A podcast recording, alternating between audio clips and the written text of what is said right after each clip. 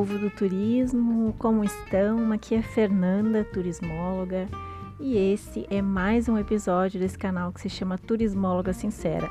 Hoje nós vamos falar novamente sobre legislação. Sim, esse já deve ser o terceiro ou quarto episódio que eu faço sobre legislação, e eu sei que tem muita gente que acha chato, que acha difícil, mas é justamente por isso que eu falo sobre legislação aqui porque ela afeta a nossa vida diariamente, a cada minuto, e se a gente não entender, alguém vai entender.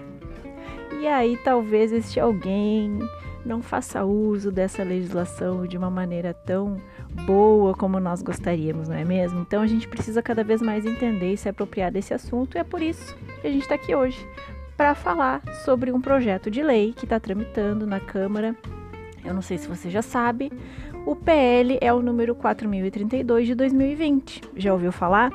A gente está falando de turismo rural e uma possível tributação junto à Receita. Esse PL é de autoria do deputado Herculano Passos e atualmente ele está aguardando o despacho do presidente da Câmara dos Deputados. É importante dizer que qualquer cidadão pode ler o inteiro teor desse PL, bem como opinar sobre a matéria. Basta entrar no site, informar o e-mail para poder votar, ou dá até mesmo para logar com a sua conta de Facebook ou do Gmail, por exemplo, se você já tiver. Bem, mas qual é a proposta desse PL? Em resumo, ele quer tornar a exploração do turismo rural de forma complementar ou acessória às demais atividades rurais passível de tributação pela Receita Federal Brasileira. Ou seja, quando o turismo rural for um complemento de renda, portanto represente menos de 50% da renda total, ele passa a ser declarado no imposto, junto com as demais atividades rurais. Isso se esse PL for aprovado e virar lei. Bom, como que a gente chega a essa conclusão? Porque este PL faz referência a uma lei de número 8023 de 1990. Esse PL diz que, se aprovado e virar lei, altera esta lei de 1990. Hoje ela está assim. Artigo 1.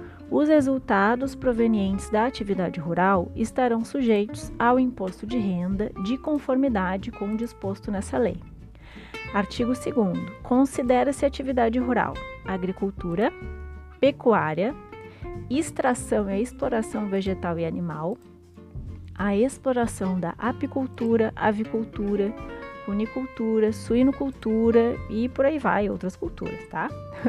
Bom, o que, que importa então aqui pra gente? Com a alteração dessa lei de 1990 por este PL de 2020 do deputado Herculano, nesta lista está incluso o turismo rural, enquanto atividade que gere renda complementar.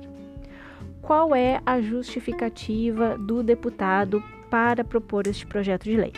Agora eu vou ler palavras dele. Entendemos ser urgente a necessidade de se avançar na regulamentação da matéria, pois cerca de 80% das atividades de turismo rural encontram-se na informalidade no Brasil, com enormes prejuízos para a população, não apenas do ponto de vista da perda da arrecadação, mas principalmente sob o ponto de vista de não se promover um maior desenvolvimento sustentável do setor. Bom, eu queria primeiro fazer uma ressalva, né? O PL ele não traz da onde que veio esse percentual dos 80%. Né? Eu até pelo próprio exercício da minha profissão e pelo meu trabalho de campo, eu sei que sim, a informalidade do turismo rural é muito grande no Brasil, mas seria importante que o deputado citasse aqui a sua fonte de informação desse percentual. Pois bem, apenas com o teor resumido uh, deste projeto de lei, sem maiores detalhes, é preciso dizer que de nada adianta taxar via Receita Federal se não houver uma regulamentação e uma boa legislação para o turismo rural no país. Dessa forma, apenas taxando sem uma instrução normativa, por exemplo, está se penalizando os trabalhadores, que, mesmo declarando atividade, continuarão descobertos por uma série de outros aspectos legais no turismo brasileiro, como, por exemplo, em relação ao cadastro. Ou seja, para ser sustentável, tal como quer o deputado, este PL precisa ser melhor elaborado e trazer mais vantagens para o trabalhador. Bem, por que este PL não está muito bem redigido ou muito bem encaminhado? Porque ele gera uma contradição no campo legal, visto que existe uma instrução normativa, a de número 83 de 2001. Neste documento em vigor hoje diz o seguinte: não se considera atividade rural as receitas oriundas da exploração do turismo rural e do hotel fazenda. Ou seja, o PL não cita essa instrução normativa para que ela seja revogada. Fica a dúvida: se aprovado, automaticamente este PL transformado em lei anula esse trecho da instrução normativa 83? Haverá uma outra instrução normativa por parte da Receita Federal? Precisa ver, senão nós ficamos com uma contradição no campo legal que abre margem para questionamento. Temos uma outra contradição ou outra brecha para questionamento. A Lei de Segurado Especial 8.212 de 1981 estabelece um teto de 120 dias corridos ou intercalados para atividades extras que não sejam consideradas rurais. E nisso estava inserida a atividade de turismo rural.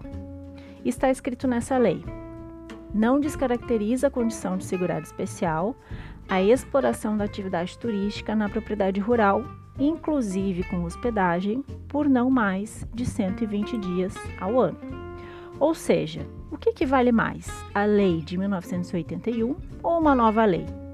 Em resumo, é, o PL deveria prever a revogação deste trecho da lei de 1981 para não gerar uma contradição no campo legal nenhuma possibilidade de questionamento em relação aos lançamentos junto à Receita Federal.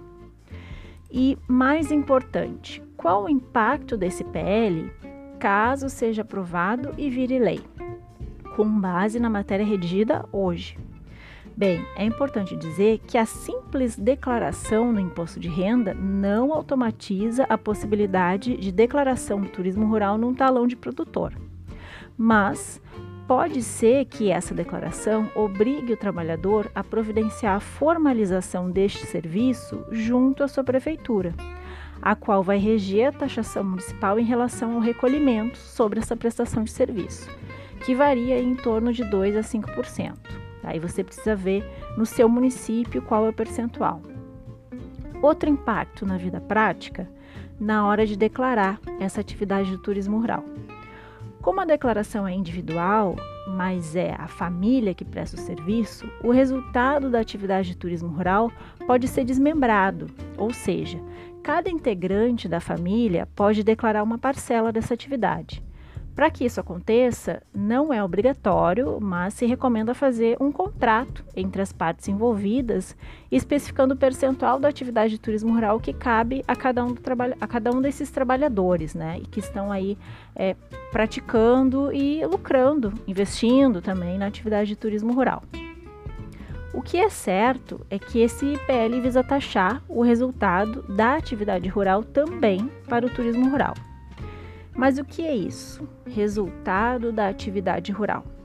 A lei de 1990, que eu já citei, explica no seu artigo 4 Considera-se resultado da atividade rural a diferença entre os valores das receitas recebidas e das despesas pagas no ano base, ou seja, tudo que você lucrar com a atividade de turismo rural, mesmo que ela seja ocasional, que gere uma renda diminuta, terá de ser declarado no seu imposto de renda de, de atividades rurais, junto com as demais atividades que você já declara.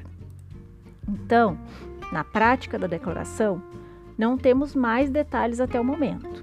Ou seja, a publicação de uma lei assim ampla, vaga, sem um instrumento acessório, como uma instrução normativa, acaba por não ser tão eficiente e gera algumas dúvidas importantes a serem sanadas. Portanto, a minha sugestão é: converse com um contador de confiança uh, ou alguém da área do direito que possa lhe explicar melhor sobre este tema, principalmente em relação ao seu tipo de prestação de serviço.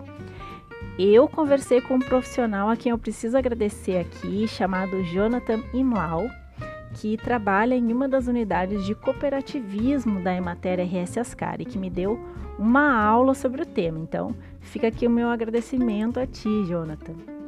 Minha segunda dica é: acesse o portal da Câmara dos Deputados. Você pode acessar clicando www.câmara.leg, se escreve L-E-G.br. Terceira dica: leia o inteiro teor deste projeto de lei. Quarta dica: vote no portal, ou seja, dê a sua opinião sobre essa matéria. Número 5. Inscreva-se para acompanhar a tramitação deste PL. A inscrição é gratuita e só precisa informar um e-mail ou uma conta Google ou de Facebook. E a última dica, não menos importante, se tiver alguma articulação política, eh, algum contato, faça para garantir, quem sabe, o encaminhamento de uma legislação mais bem estruturada em relação à sua atividade de turismo rural.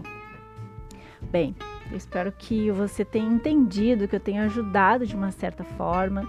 Se você ficou com alguma dúvida, pode escrever para mim no e-mail capazturismo, capaz é com Z, tudo junto, arroba gmail.com ou mandar mensagem para o endereço de Telegram que está disponível aqui na descrição desse canal.